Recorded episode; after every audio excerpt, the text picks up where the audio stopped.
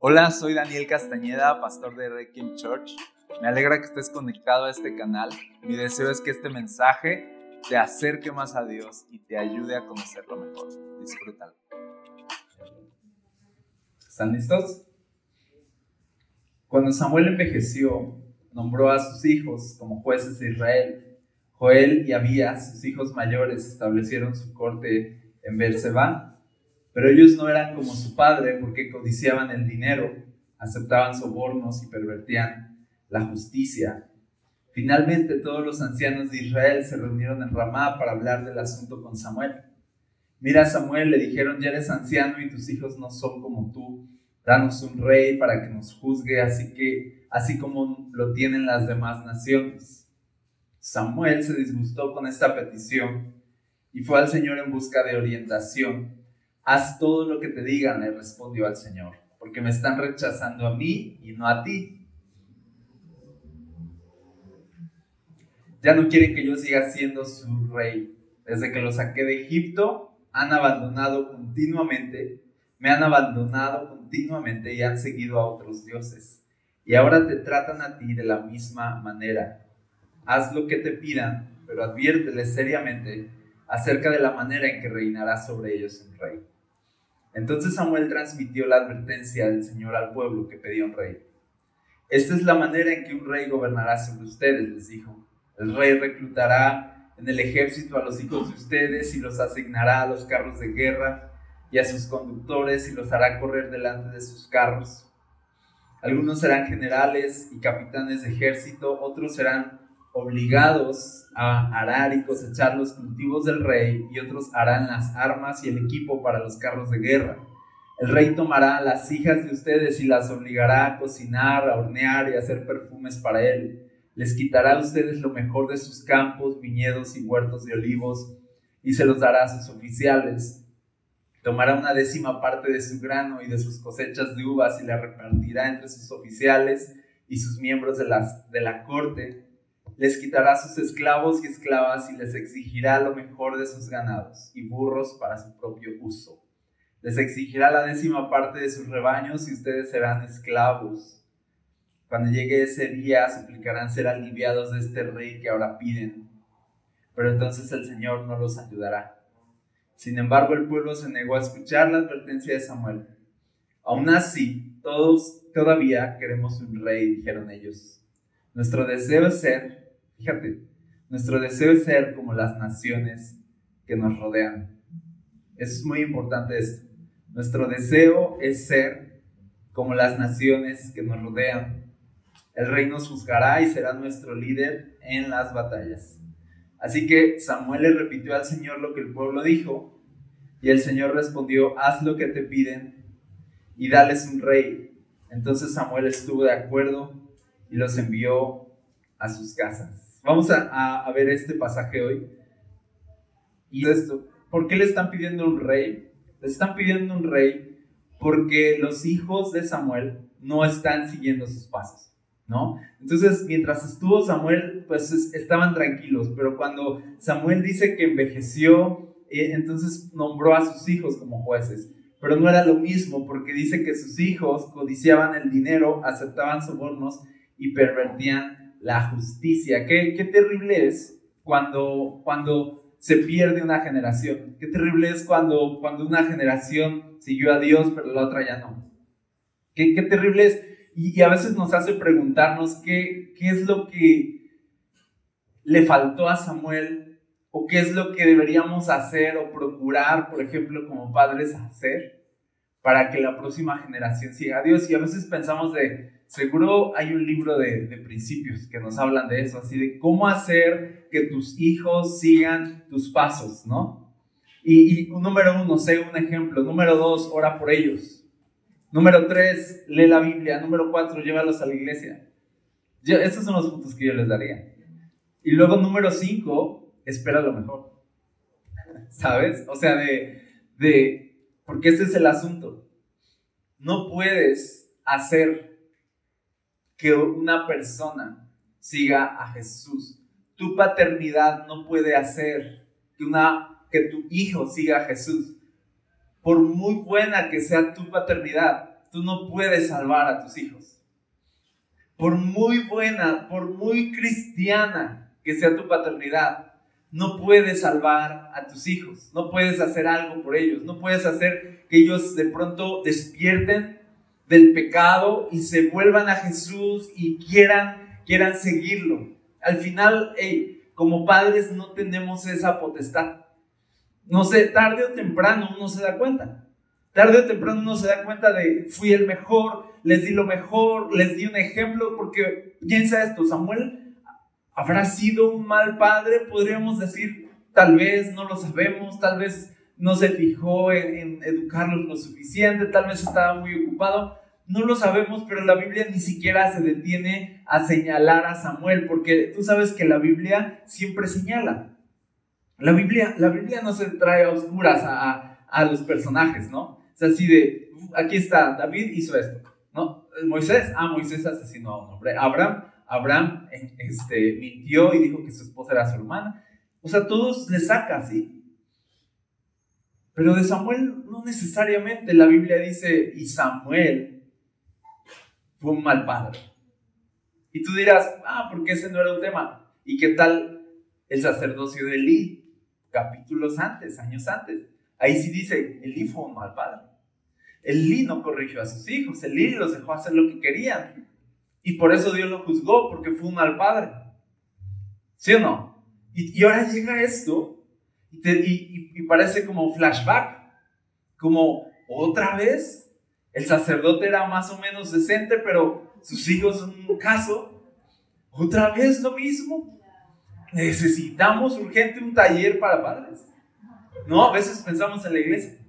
Necesitamos un taller para padres para hacer mejor nuestra labor. Y sí, es bonito los talleres para padres y los libros de paternidad, pero el asunto es de, de hey, Samuel era una, una persona buena. Samuel era un buen padre. La Biblia no señala que haya sido un mal padre. Aquí lo que la Biblia está señalando es sus hijos eran malos hijos. Y entre la paternidad y los hijos o sea, son dos pecadores viviendo juntos. Ambos son pecadores. Por muy chiquitos que sean, tienes hijos pecadores que son potencialmente personas malas.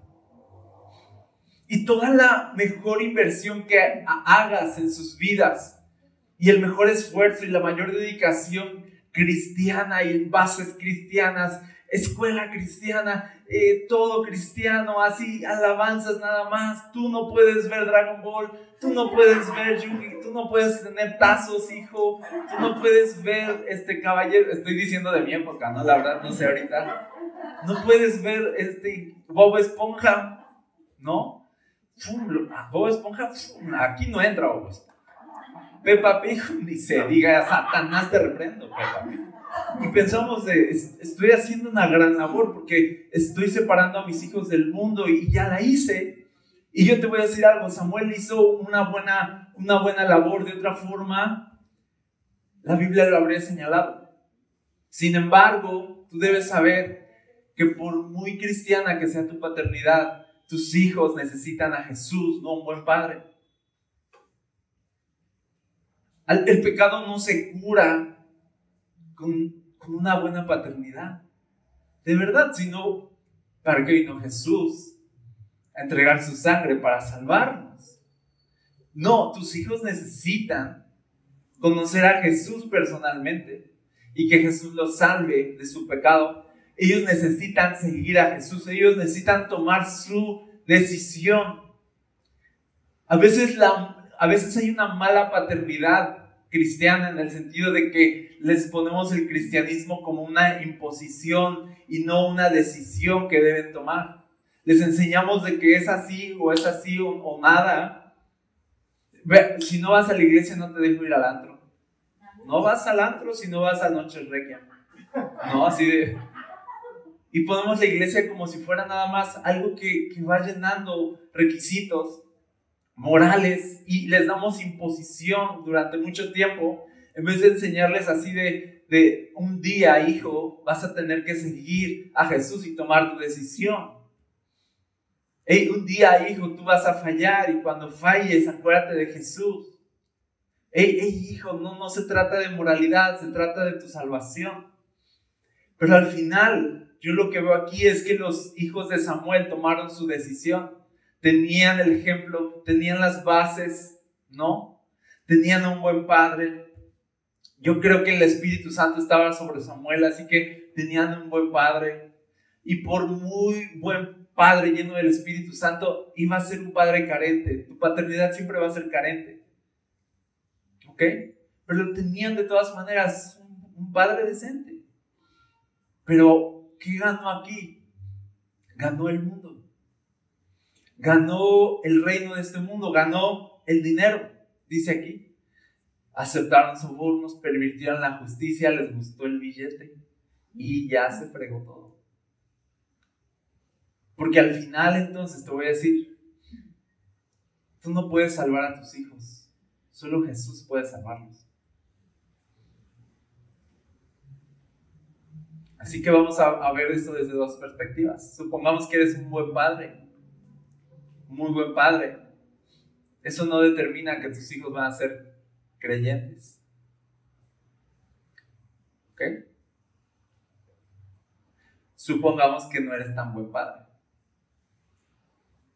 Eso no determina que tus hijos se van a perder. Tampoco. Yo conozco ambas historias. Tú también. De familias de qué buenos padres tuvo este cuate. Así, ¿sí o no? Gente así, vaya. Pero tomó la decisión de irse al mundo, ¿sí o no? Pasa eso. Pero también luego ves hijos que están sirviendo a Jesús con todo, entregados a Cristo y tuvieron padres casi, casi horribles. ¿Qué te dice eso? Te dice que paternidad no salva el alma. Te dice que solo Jesús puede salvar el alma. Así que tú no te sientas mal. O no, no te creas el salvador pues, de tus hijos. No te sientas mal de verlos tomando decisiones tontas cuando ya pueden tomarlas. Porque pasa de ya creció, ya está tomando decisiones, primer decisión mal, ¿no? Y, y, y, y ¿qué pensamos? ¿Qué hice mal? ¿En qué fallé, Señor? ¿En qué fallé, Señor? No, ¿sí o no? Luego, luego, nos echamos la culpa. Y ahí andamos cargando así de, eso que está haciendo mi hijo es mi culpa. El que esté perdido es mi culpa. No, no, no, no, no. No, él está tomando sus decisiones. Yo veo aquí a Samuel tranquilo. ¿Sabes? Él seguía en donde debía estar, haciendo lo que debía hacer, y sus hijos no lo siguieron, punto. Tomaron su decisión, tomaron sus caminos. ¿Qué tienes que hacer como padre? Yo se, yo se los digo mucho cuando es muy común, lo sé, de, de, hey, ¿qué hago? Mi hijo no quiere nada con Dios. No, no quiere nada de la iglesia, eh, este, ya estoy orando, ya, ya intenté así, y así, así. Y yo lo que les he dicho es, mucho es, y si no te lo he dicho aquí, te lo estoy diciendo ya, suéltalo. Suéltalo. Déjalo. ¿Qué hizo el, padre en la parábola cuando el hijo quería hacer de su vida lo que quería? El hijo pródigo. ¿Qué le dijo el padre? No te me vas, no te me vas te me quedas aquí. Cierren, por favor, cierren ahí, no te sales aquí. ¿Qué, ¿Qué, hizo el padre? Lo dejó aquí. Y luego estuvo esperando. ¿Va a regresar? Porque es hijo. Y más si tú sabes que tu hijo ya conoció a Jesús, pero ya le entró amor por el mundo, y ya le entró amor por la novia, y ya le entró amor por acá y por allá. Si ya sabes que, pero que ya el Espíritu Santo alguna vez lo tocó, tu hijo va a regresar. ¿Ok? Y entonces lo dejó ir. Porque si algo nos enseña la Biblia es que no debemos ser padres controladores. No los obligamos a tomar las decisiones que nosotros queremos. De otra forma, arruinamos su capacidad de hacerse responsables de las decisiones que toman. De ahí que a veces la paternidad controladora crea personas que toman malas decisiones sin detenerse a pensar lo que están haciendo. Porque nunca les enseñamos a tomar decisiones por cuenta propia. Los obligamos a hacer lo que queríamos nosotros. Y después cuando ya tienen que tomar decisiones, porque así es la vida, ya no, ya no tienen la capacidad de hacerse responsable de lo que van a hacer o no van a hacer. De ahí que nuestros hijos puedan llegar a crecer con una mentalidad desobligada, irresponsable, de lo que hago no tiene consecuencias, etc. Sí, y podemos arruinar muchas cosas de verdad en la vida de nuestros hijos. Sí, no vamos a ser padres perfectos, pero al final, ¿qué te quiero decir? Ya la tarea que hiciste, ya la hiciste, ya entregaste el examen, ¿sabes? Ya lo entregaste. Muchos, muchos de aquí ya lo, ya lo entregaron, otros todavía están contestando. Pero si tú ya lo entregaste, ya es así de, esa sensación de cuando entregas un examen y te vas y así de, no, no era B, era C, era C, y esa sensación, ok, ya no puedes hacer nada.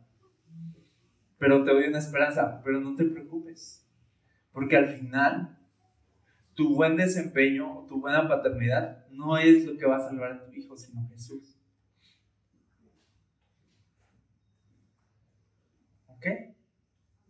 Y esas historias están en la Biblia. Hey, ¿Samuel tuvo un buen ejemplo? ¿Samuel? Cuando era Samuelito y no Samuel. No tuvo un buen ejemplo. ¿Qué tenía Samuel? El Espíritu Santo en su vida. Elí, Elí no era un buen ejemplo. Los hijos de Elí tampoco. Creció en una casa rota. Y aparte, pues no vivió con sus padres. Como si dijeras, creció con un rechazo en su vida porque su mamá lo dejó en el templo o algo así, ¿no? Samuel fue así de, así me tocó la vida, pero así me está usando Dios. Así me encuentra Dios, así como, así como viene. Así que Dios no, no viene y así y se fija en qué niñez tuviste y qué traumas tienes de tu pasado. Y está así de, ok, vamos a arreglar. O sea, no. Debemos confiar en que cuando Jesús viene a una vida, así como te pasó a ti, el pasado, la niñez, los traumas, cómo fue tu casa, cómo fueron tus padres, tus hermanos y lo que sea tu contexto, sale sobrando. ¿Por qué? Porque Jesús es un salvador poderoso y Él salva en serio. Y cuando Él salva, dice, todas las cosas quedan en el pasado y aquí dice, ¿sí o no? Todas son hechas nuevas. Entonces Jesús no está mordiendo las, de las uñas así de, ay ya, ay, ya le pegó de más, ya le pegó de más a su niño, machín, ya le pegó. No, un trauma, ya le creo un trauma. No, no está mordiéndose las uñas con nuestra pésima paternidad carente, sino él sabe de, ok, yo, yo los voy a salvar de todas formas. ¿Vas, ¿Vas conmigo? Entonces, esto no es una invitación así a decir de, tú relájate, ¿no? Y, hablo de quienes todavía tienen a sus hijos. No es así. A, a, ti no te digo, suéltalo ya. A ti no te estoy diciendo esto. Me estoy refiriendo a los hijos grandes, ¿ok? Ok, ok, ya. Van a llegar con su hijo chiquito. Hijo, ¿te me vas a quitar tu maleta? pero mamá, yo quiero cereal. Nada de cereal. No, y así de. No, o sea, si, si todavía te pide cereal, esa es la señal de que no lo debes soltar todavía. ¿Ok? Bueno. Entonces, si tus hijos todavía están en casa, ok, le voy a echar ganas y lo voy a esforzar. Sí, es el mejor padre que pueda ser, es el mejor ejemplo que pueda ser, pero al final sí tienes que soltar en el sentido de, pero yo no voy a ser definitivo en sus vidas, sino Jesús va a ser definitivo en sus vidas. Y entonces lo sueltas también en tu corazón. No son míos, ah, mis hijos, mis hijos, son de Cristo. Y lo suelto. Señor, son tuyos y yo sé cuando, yo sé que tú tienes un propósito para sus vidas. Yo sé que tú eres un salvador en sus vidas. Yo sé que no los puedo cuidar mejor de lo que tú los cuidarías. No los amo tanto como tú los amas, aunque yo siento que los amo mucho, tú los amas más. Así que Señor, yo creo en ti, yo confío en ti. ¿Y qué va a pasar de una paternidad que puede soltar a sus hijos y decir, yo confío en ti y voy a seguir mi camino, esperando en el Señor que ellos sigan mi ejemplo. ¿Qué, ¿Qué pasa ahí? Entonces se vuelve una paternidad no controladora, no de tienes que hacer, no un cristianismo impuesto, sino un cristianismo modelado, ¿ok? Modelado, te modelo un cristianismo para que entonces tú lo sigas, sigas a Jesús personalmente, no a través de mí ni de mi imposición, sino tú de tu corazón. ¿Qué pasó aquí? Precisamente pasó que ellos, aunque tuvieron un excelente modelo, Samuel, ellos no siguieron el modelo. Y le dicen claramente los ancianos a Samuel, ellos no son como, como tú. Dice aquí verso 3, pero ellos no eran como su padre. Eso. No eran como Samuel. No siguieron sus pasos y al final tomaron su decisión. ¿Ok? Entonces, ¿quién es el salvador de tus hijos? Jesús. ¿Ok? Muy bien. Ahora, esto me lleva a pensar también en Samuel como profeta en Israel, que viene un pueblo que al final ellos vienen quejándose de tus hijos no son como tú y no siguen tus pasos. Y yo les diría al pueblo así de, ¿y ustedes? ¿Sí siguen los pasos de Samuel? ¿Sabes?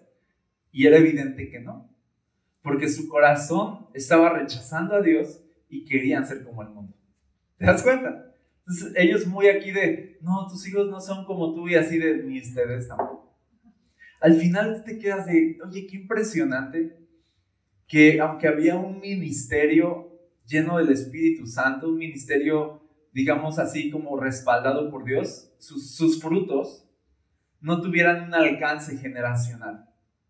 Te quedas así de, ah, ¿por qué? ¿Por qué? ¿Por qué cuando muere un hombre tiene que morir algo más?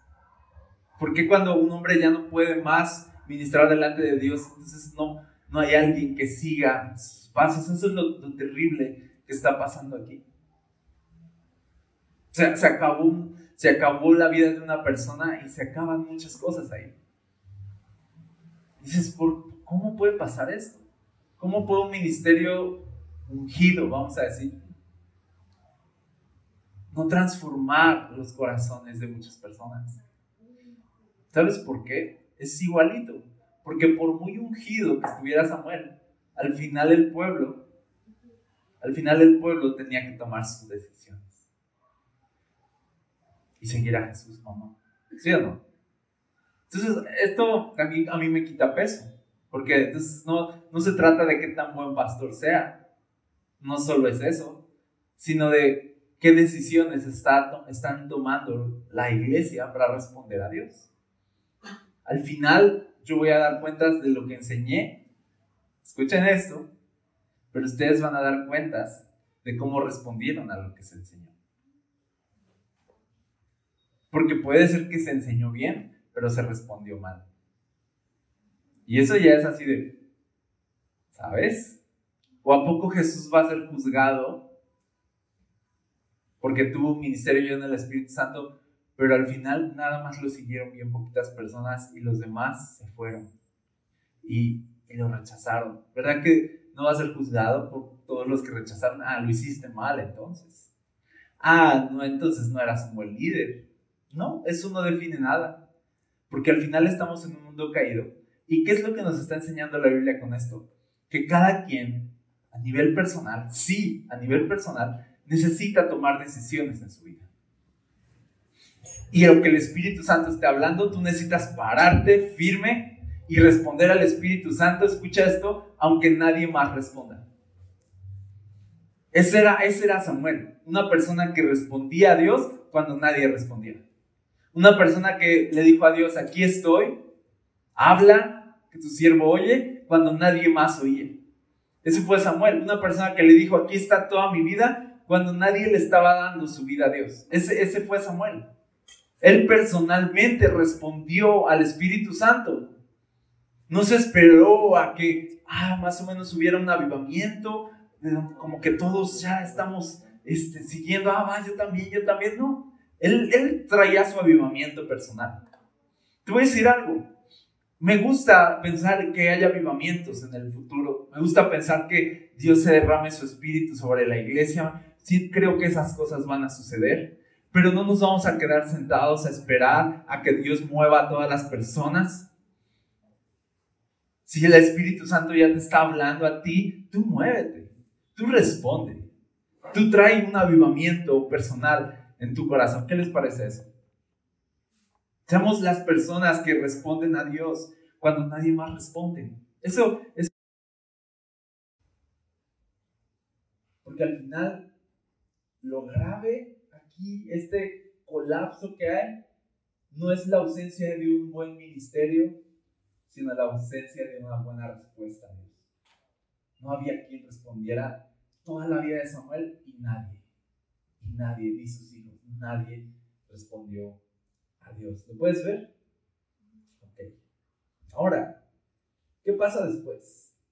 Dice que entonces el pueblo viene, los ancianos, le dicen, como ya no hay nadie, pues ahora vamos, pues vamos a tener que recurrir a, a, tener un rey, a un modelo diferente, no, no el modelo que Dios les había dado, de que los sacerdotes eran prácticamente los líderes. Los sacerdotes eran, eran los, vamos a decirlo así, eran los que gobernaban, los que reinaban, por así decirlo.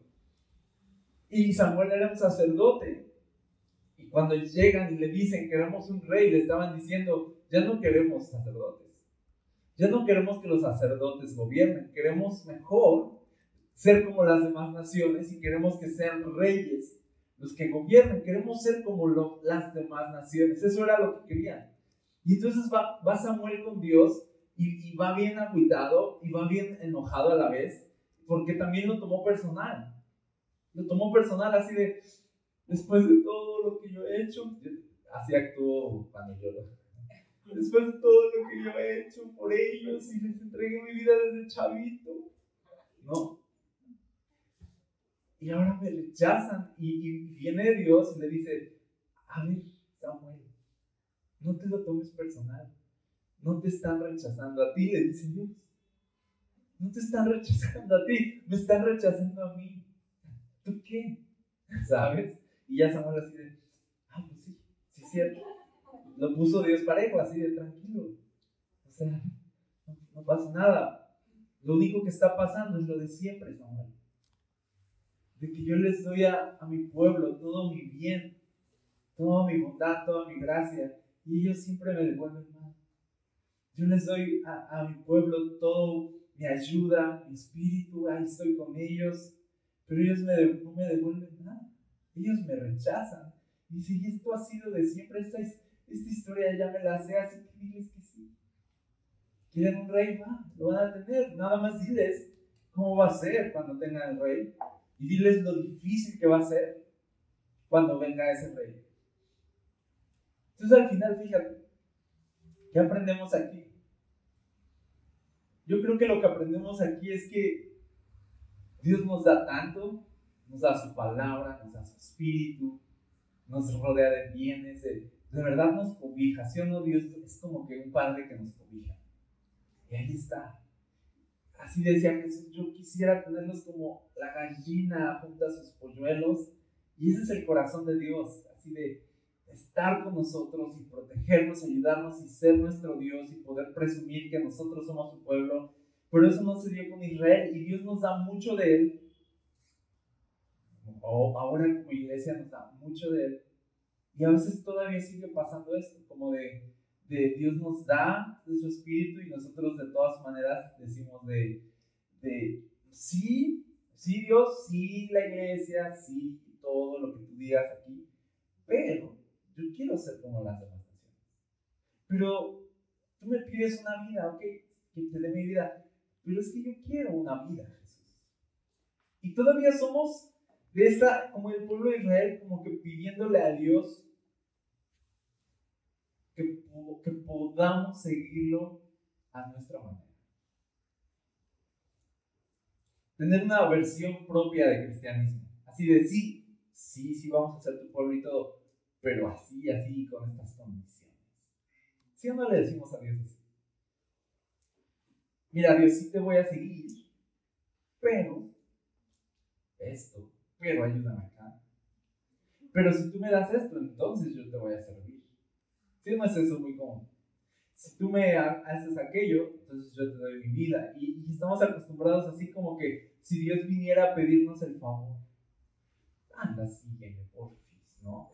Y tú, déjame, déjame ver, si te portas bien, parecemos a veces así con Dios. Si yo veo que yo prospero, a ver, a ver, ¿quieres que te siga? Pero yo no veo claro acá en la, en la cartera, Señor Jesús. ¿No? ¿Quieres que te sirva? Pero ayúdate. Ayúdate, Jesús, ¿no? O sea, de, muéstrame un poco de, también da algo. Y ya sé que no decimos así, pero a veces actuamos como si así fuera. Yo me pregunto, ¿dónde quedó el cristianismo? Donde era Jesús el que ponía las condiciones. De, ¿quieres seguirme? Ah, va a ser así y así y así. Y ahí tú ves. Un, tipo de, este es el modelo y yo me agarro. Y si me sigues, bien.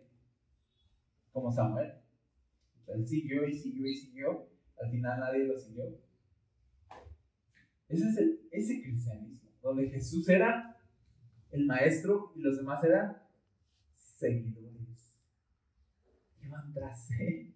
No, no el cristianismo donde Jesús iba atrás de nosotros, siguiéndonos el paso a nosotros. ¿Cómo quieres ser mi discípulo? Les preguntaba Jesús, ¿verdad? ¿Cómo te gustaría ser mi discípulo? ¿Qué tipo de discípulo te gustaría ser? ¿Sí o no? Vamos a verlo porque ya Lucas 9. Fíjate cómo, cómo eran las cosas. Mientras caminaban, perdón, no dije el versículo 9, 57. Mientras caminaban, alguien le dijo a Jesús, te seguiré a cualquier lugar que vayas. Super padre. Dice, Jesús le respondió, los zorros tienen cuevas donde vivir los pájaros tienen nidos, pero el Hijo del Hombre no tiene ni siquiera un lugar donde recostar la cabeza. ¿Ok? Le pone, le pone claras las cosas. Así como de, ¿tú, quieres, ¿tú quieres seguirme? Ah, ok. Y Jesús sabía el corazón, tú sabes, de la gente. Entonces él vio, yo creo, que él vio un corazón cómodo vio una persona que tenía como esta, es como un ídolo a la, a la comodidad, como de yo te voy a seguir, pero, pero ojalá que todo esté bien organizado, Jesús. Ojalá que no haya de pronto así como que cambios en, la agenda y, ojalá que siempre lleguemos a donde dormir y ahí te encargo. Y entonces era un cristianismo como que amaba la comodidad. Jesús le dijo, si quieres de verdad seguirme, no va a ser como. Ahí te la dejo. Actualmente ya hay este cristianismo donde, donde venimos a Dios y le decimos, danos un rey. Mira, los demás están haciendo esto y están triunfando en la vida y sacan adelante y, brillan acá y allá. Yo, yo también quiero eso. Un cristianismo donde está bien pensar para uno mismo danos un rey, Jesús. Mira, sí te queremos mucho. Eh, nos gusta bastante todo esto, pero danos un rey. Que sea como yo quiero, que sea como. Y dice Jesús, aquí dice Dios, me estás rechazando. ¿Tú crees que me estás siguiendo? No, no me estás siguiendo, me estás rechazando. Porque quieres que sea a tu manera y no a mía el verdadero cristianismo no opera para tu comodidad. El verdadero cristianismo en realidad va a alterar tu comodidad. Eso es seguir Jesús. ¿Cómo más? Dijo a otro, ahora Jesús viene y le dice, sígueme, ven, sígueme. En Requiem Church existimos para que personas encuentren descanso para el alma. Deja que primero regrese a casa y entierre a mi padre. Jesús le dijo, deja que los muertos espirituales entierren a sus propios muertos. Tu deber es ir y predicar acerca del reino de Dios. Tú dices, qué fuerte, qué fuertes palabras. Qué fuerte que, que Jesús le dijera eso, qué mala onda. Unos piensan como del lado del, del mundo, así de, de sí te seguiré, pero damos un rey. Sí te seguiré, pero primero esto, pero primero aquello, pero primero mi agenda. Sí te voy a seguir, pero te paso aquí mi menú. ¿No? Esto es lo que yo como. ¿No?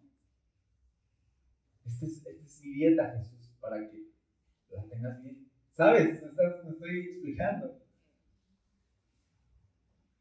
Primero, déjame que regrese, dice, entierre a mi padre. Y entonces Jesús le dice así de algo bien fuerte, porque prácticamente le está diciendo, no puedes, no puede haber algo en tu vida primero que yo. Todo, todo lo demás en tu vida no es tan importante como tomar, escucha, tomar la decisión un día de renunciar a todo para seguir a Jesús. Nada es más importante que eso. ¿Por qué no hay alguien capaz de pararse como un sacerdote y seguir oficiando en el Espíritu Santo? Porque nadie tomó esa decisión. Porque, porque nadie quiso negarse. Porque quisieron seguir a Jesús, a Dios, a su manera. Y al final se pervirtieron y este mundo los acaparó tanto que se les antojó demasiado simplemente ser normales. Queremos ser normales. Yo mejor quiero más normal, Jesús. Nada es más importante que tomes un día la decisión de negarte a ti mismo, tomar tu cruz y seguirlo. Eso, eso es la médula de tu vida. Tomar esa decisión de dejar todo atrás y poner a Jesús primero, eso es lo más importante. Ese es el verdadero llamado que Jesús nos hace. Ven, sígueme, pero primero soy yo. Y si no entiendes que primero soy yo, entonces el cristianismo va a ser una carga para ti. No va a ser algo que tú estés comprendiendo, sino va a ser como de, es que me, en la iglesia no me dejan esto, no me dejan. Va a ser más como eso, esa idea de, no me dejan, no me, esto no me lo, me lo prohíben, ¿no? Ese no es el cristianismo. El cristianismo real es no quiero estas cosas, yo quiero a Jesús. No es que me lo prohíban, no es una imposición.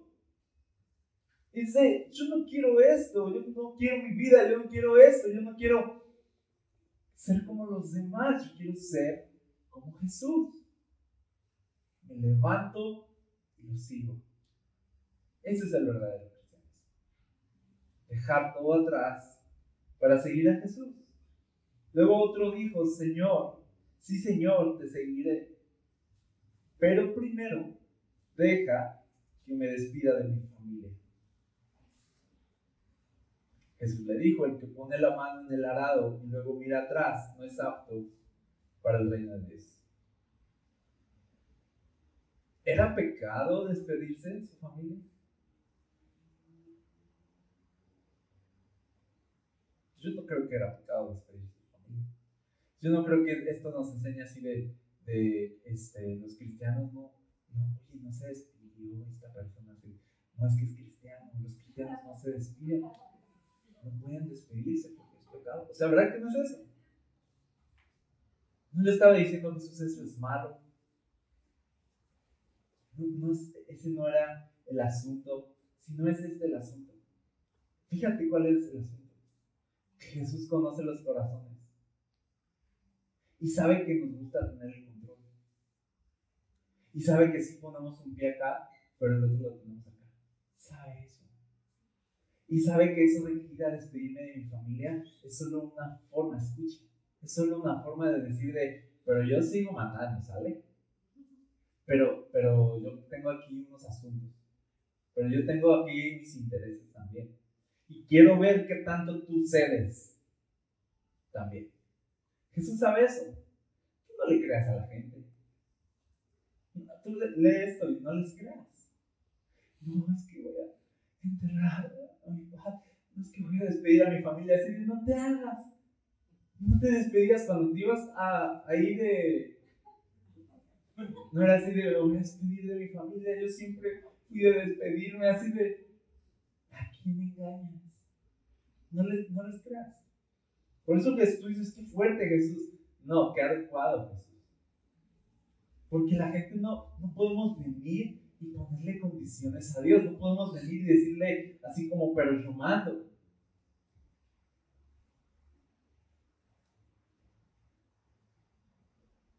Y así era el. Sí, Samuel, sí, Dios, muy bonito todo y lo que sea, pero damos un rey. Pero queremos que algo sea como nosotros queramos. Queremos en algo nosotros decidir. Queremos en algo como de, sí te doy mi vida, pero no todo. Una versión, una, una versión alterna de cristianismo. Y yo me pregunto, ¿dónde quedó el cristianismo de entrega total? ¿Dónde quedó el cristianismo radical? ¿Dónde quedó el cristianismo donde de verdad no estás pensando en tu comodidad y no estás pensando en tu vida y no estás pensando en, tus sueños, no estás pensando en nada, sino más, más lo que estás pensando es cómo puedo darle más a Jesús, cómo puedo ser más santo para Jesús, cómo puedo dedicar mi vida a Jesús, cómo puedo rendir más de Jesús. Es más como de, ¿cómo le hago para decirte? ¿Cómo, ¿Cómo le hago para poder decir con toda mi vida que de verdad no voy a ir a ningún lado, Jesús? Eso era lo que Jesús quería en los corazones. yo ya puse la mano aquí, no se me antoja para nada voltear. Yo de verdad quiero esto. Yo ya puse la, la mano en el arado y no voy a voltear para atrás. Ese es el corazón que quiere Jesús. No el que, no el que va así, en el arado. Porque si tú vas con el arado, nosotros ya no lo hacemos, pero si tú vas en el arado, la verdad no sé si es así, vamos a suponer que sí y miras para atrás, te vas chueco. Por eso les dice, si tú, pones la mano en el arado, ya sabían ellos que ya empezaste la línea y no te distraigas hasta terminar. Y Jesús es un ejemplo así. ¿Quieres seguirme? Ya no se mira atrás, así como cuando pones la mano en el arado. ¿Verdad que no miras atrás? ¿Verdad que si miras atrás se echa a perder? Quiere Jesús de nosotros? Te voy a decir que quiere todo de nosotros. El asunto es, el asunto no es de si Él nos da su espíritu y nos ayuda y nos bendice y nos ama. El asunto es nuestra respuesta. Que Él nos da todo en Jesús y no escatimó nada en Jesús. Y nos dio todo en Jesús y decimos nosotros, ok, qué bonito, pero danos un reino ok, qué bonito, tú nos das todo, pero yo te doy nada más una parte de mí. ¿Cuántas veces no hemos pensado de, sí, Señor, te voy a servir, sí, pero deja primero que complete este sueño que yo tengo? ¿No hemos hecho eso? Sí, sí, Señor, yo te voy a servir, pero déjame primero acabar esto y déjame primero allá. Deja, primero, ¿sabes? Primero, quiero una realización así personal, así como los demás. Ahí que suben en el TikTok, no, así ese Ahí que suben ahí, así, quiero, quiero llegar ahí, quiero sentir eso, dame un rey como los demás. Sí te voy a seguir, pero ayúdame en este proyecto. ¿Qué te diría Jesús? ¿Cómo les decía esta vez? Piensa qué diría Jesús. Que Jesús no quiere nada más tu atención, no quiere que seas fan, no quiere seguidores tipo Instagram nada más de seguir. Ahí está. No, así va. No quiere eso. Quiere tu vida ahí. Quiere tus sueños ahí. No se va a sentar Jesús en una junta así a decirle, ok, muy bien, ahora que ya eres mi hijo, vamos a platicar. Cuéntame tus sueños. Cuéntame ¿Cómo te puedo ayudar a impulsar eso? ¿No? Jesús no se va a sentar en una junta contigo para organizarse. Hace días le estaba diciendo a algunas personas aquí de la iglesia, creo que quieren seguir a Jesús. Y entonces les hice una pregunta incorrecta. Les, hice, les dije, ¿cuánto le quieres dar a Jesús? Les dije, ¿cuánto le quieres dar a Jesús de tu vida? ¿Cuánto le vas a dar a Jesús de tu vida? Pensando que me respondía, no, pues de 8 a 2. Algo así. Más o menos, no, no esperaba esa respuesta, pero más como de, ¿qué tan dispuesto estás a renunciar a cosas para el llamado que Dios te hace? ¿Qué, tanto le vas a dar a Jesús? Y después reaccioné. Mientras escuchaba todo eso, vamos a ver qué estaba diciendo. dije, ¿qué me pasa si no es? Y les dije, no, perdón. ¿Cuánto te está pidiendo Jesús a ti? ¿Qué te está pidiendo Jesús? Esa es la pregunta. No cuánto le quieres dar a Jesús, sino qué quiere Jesús de ti, cuánto quiere que le ¿Acaso hay algo a lo que estás aferrado? ¿Acaso hay un sueño al que estás aferrado y tú lo disfrazas de, es que todos, pues es que todos lo hacen, pues es que todos tienen un rey? Pero a veces hay muchos sueños y proyectos personales que son pura ambición y codicia disfrazados de cosas buenas que el mundo hace y persigue te voy a decir algo. Aquí vemos, no puedes pretender perseguir las cosas que el mundo persigue. Porque si somos seguidores de Jesús, nosotros perseguimos una sola cosa. Y obviamente vamos a perseguir cosas de este mundo en el sentido de cosas buenas, ¿no? Vamos a trabajar, eso no es malo. Vamos a esforzarnos, vamos a hacer lo mejor en donde Dios nos haya puesto. Pero hablo de, cuál es la motivación, qué estamos persiguiendo detrás de lo que hacemos, lo que cantamos ahorita, dar la gloria a ti es mi galardón, o mi galardón es el aplauso de las personas, o mi galardón es que mis padres se sientan orgullosos de mí, o mi galardón es que mis hijos hagan esto y lo otro y me hagan sentir orgulloso. ¿Cuál, es nuestro galardón realmente? Y Jesús está buscando a esas personas que dicen, galardón es darle la gloria a ti. ¿Cómo le hago? Para darte toda la gloria a ti. Para entregarte toda mi vida. Que no te asuste pensar que Jesús te está haciendo un llamado radical. Que no te asuste pensar eso. Porque seguir a Jesús ya es algo radical. Y yo veo que lo que Samuel hizo es seguir a Dios cuando nadie más lo hizo, fue radical.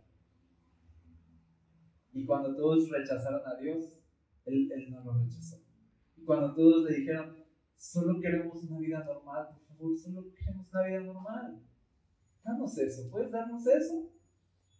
Una vida normal. Y Jesús le, y Dios les dice, va, diles que sí. Diles que sí. me puedo ir a despedir de mi papá, puedo ir a enterrar, puedo sacar este proyecto primero, puedo realizarme primero, puedo buscar estas cosas como todos los demás, me puedes dar algo normal, parecemos adolescentes con Dios. Yo solo quiero una vida normal. ¿No? Y cerramos la puerta. ¿Qué dice Dios a eso? Es impresionante que diga sí.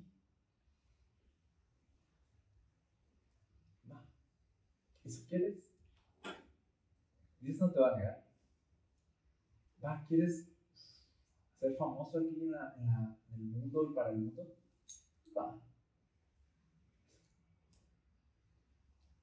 Dice, diles que sí, diles que sí. Y a mí me asusta eso. Me asusta que Dios no, no detenga nuestra estupidez. Me asusta. Yo quisiera decirle al Señor, cuando veas que ando tonteando, deténme, no me digas que sí. No, me asusta.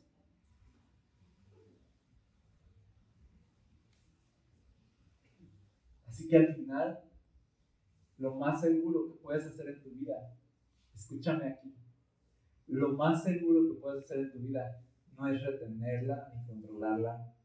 Lo más seguro que puedes hacer en tu vida es entregársela a Dios.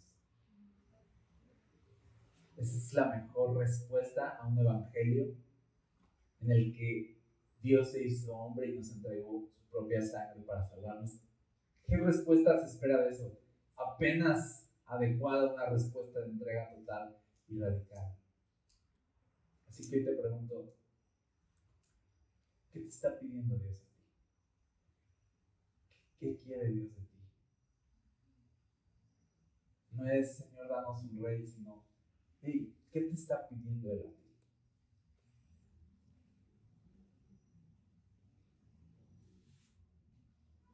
Y déjame soplarte un poco y ya terminar porque hoy es mexicana, no se me ha olvidado.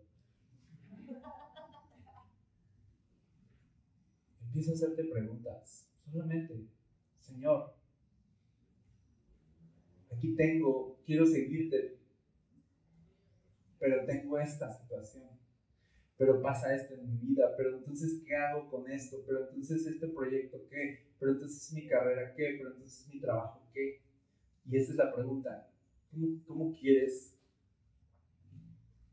¿Cómo puedo yo darte la gloria con todas estas cosas? ¿Cómo puede mi vida contar para tu gloria? Porque de verdad, Señor, no quiero vivir para mí. Quiero vivir para ti. Y, no es, y yo sé que no es fácil, ¿sabes? No es fácil. No es cómodo. No hay donde acostarse luego.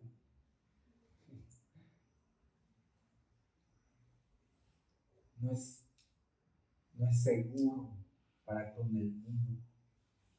Es en realidad a veces peligroso. Los discípulos lo entendieron bien porque sabían de nos pueden matar si tomamos esta decisión de seguirte. Así que, ¿qué les parece si simplemente venimos a Dios hoy y en vez de nosotros exigir que el Evangelio se adapte a lo que yo quiero y a lo que yo necesito, mejor venir rendidos y decir, ¿qué quieres en mí? ¿Qué quieres que yo haga? ¿Qué quieres de mi vida? ¿Cómo puede mi vida darte la gloria a ti? Oramos.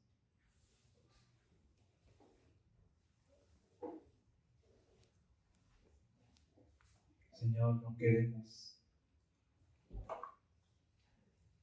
vivir para nosotros en medio de una salvación tan grande que llevaste a cabo Sí, Jesús, aquí estamos, queremos seguirte. ¿Qué quieres de mí? ¿Qué quieres de mí? Perdónanos si hemos vivido a nuestra manera.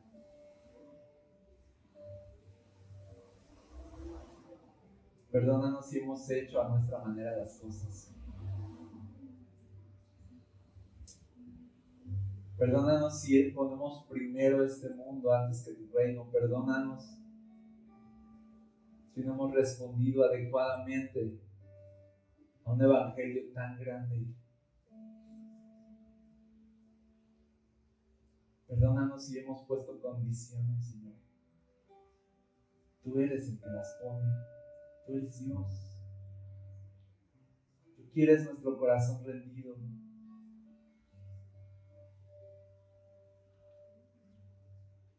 que nos rendimos a ti,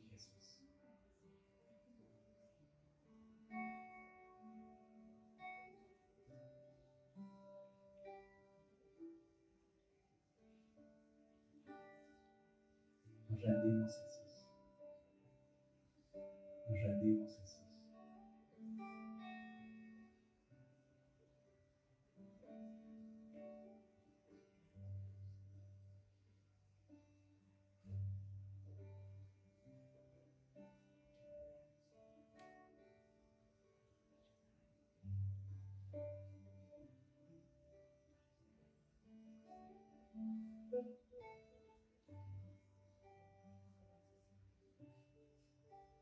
Sea como tú quieres, Señor.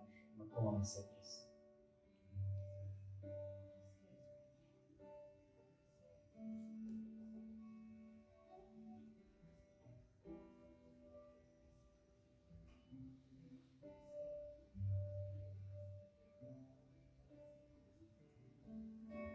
Señor, te bendecimos esta noche.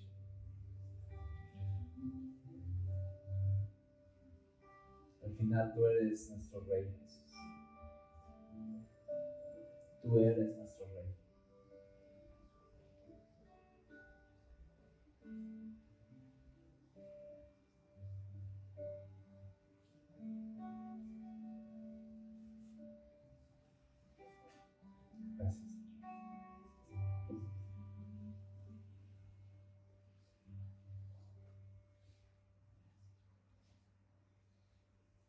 ¿Sabes? Cuando ellos pidieron un rey, Dios les advierte, ¿no? Pero va a estar feo, porque el rey les va a pedir todo, ¿sí no les dice? Todo de sus vidas. Y luego, y luego si volteas a Jesús, Él es el verdadero rey. También le vas a dar todo. La diferencia es de a quién le vas a dar todo. ¿A qué rey le vas a dar todo? Porque si tú le das tu vida a este mundo, este mundo como te va a pedir el alma. Te vas a entregar totalmente. Así que hoy tú puedes decir, yo no me voy a vender al reino de este mundo. Yo voy a seguir al verdadero rey y a él sí me voy a entregar todo mis cosechas, mi vida. Voy a ir a la guerra con Él. Voy a tomar todo de mí. Porque es un rey bueno. O darle tu vida a este reino, a este mundo. También le vas a entregar todo, pero te va a consumir y no te va a dejar nada. Así que hoy seguimos al verdadero rey. Amén. ¿Ok? Bueno, iglesia, pues ya terminamos. Gracias a Dios por, por ese tiempo. A los que estuvieron conectados, Dios les bendiga. Vamos a convivir un rato, ¿qué les parece? Hay, hay algunos alimentos, algunos ustedes trajeron, de verdad, ya, ya volví un poco, ya se antoja. Pues vamos a disfrutar un momento juntos. Y no olvides que si también tú preparaste tu ofrenda para este día, puedes participar, los buzones están ah, disponibles, tú puedes participar con tu ofrenda y darle a Dios lo que, es de Dios. Amén. Bueno, pues ¿qué les parece si oramos ya finalmente por nuestras ofrendas y nos despedimos? Señor, gracias porque podemos traer ante ti nuestra adoración, también nuestras ofrendas, Señor. Señor, gracias porque de lo recibido de tu mano es que te damos. Y Señor, gracias porque podemos ser generosos, así como tú eres generoso con nosotros. Gracias porque nada nos falta y gracias porque tú suples todas las cosas de acuerdo a tus riquezas en gloria. Gracias porque cuidas de nosotros. Y Señor, haz que no falte, Dios, en ninguna mesa, en ningún hogar que mientras nosotros somos personas generosas, tu gracia y favor se sigan derramando también sobre nuestras vidas. Te lo pedimos en el nombre de Jesús. Amén. Gracias por escuchar. Quiero invitarte a ser parte de Requiem Church suscribiéndote a este canal y compartiendo el contenido con alguien más. Recuerda que cada domingo estamos en vivo con un nuevo mensaje. Ven, descansa, Requiem.